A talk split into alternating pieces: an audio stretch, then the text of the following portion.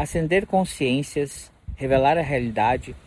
Pode a literatura reivindicar melhor função nestes tempos e nessas terras novas? A cultura do sistema, cultura dos sucedâneos da vida, mascara a realidade e anestesia a consciência. Mas o que pode um escritor, por mais que brilhe seu foguinho contra a engrenagem ideológica da mentira e do conformismo?